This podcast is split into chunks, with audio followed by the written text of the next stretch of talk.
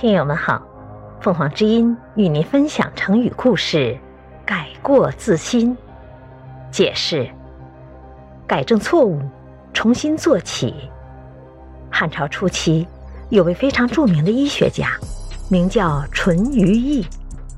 他年轻时就喜好医术，拜一个名叫公孙光的医生为师，虚心求教。后来，他又向公孙光异父同母的兄弟功成杨庆学医。功成杨庆让淳于意把以前学的医方全部抛开，然后把自己掌控的秘方全都交给了他。淳于意学了两年后，为人治病常常是药到病除，因此很快成为名医。但他喜欢到处游历，一些权贵派人请他去当侍医。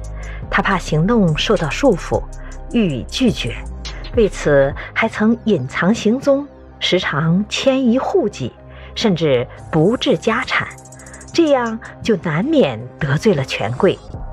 他在当太仓长的时候，有人告发了他。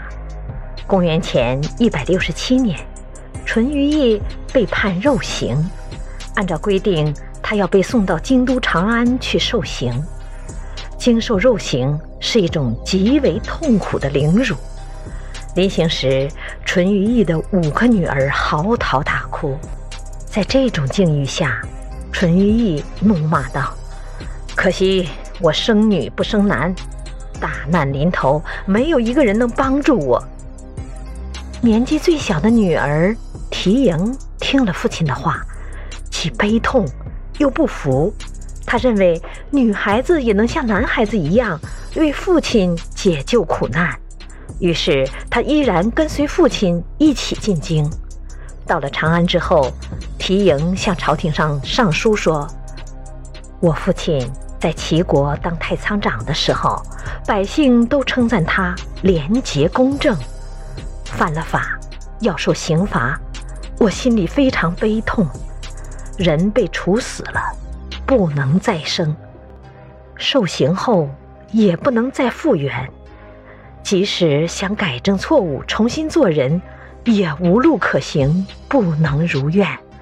我情愿自己投入官府做奴婢，来赎父亲的罪，使父亲能有改正错误、重新做人的机会。缇萦的上书情真意切，非常感人。汉文帝看了他的上书后。被他孝敬父亲，并且自愿替父受罚的精神所感动，终于下诏免除淳于意的罪，并在这一年废除了肉刑。缇萦这一非常的行动，不仅使淳于意免除受刑，而且使他得以重操医业，潜心研究医学，成为一代名医。感谢收听，欢迎订阅。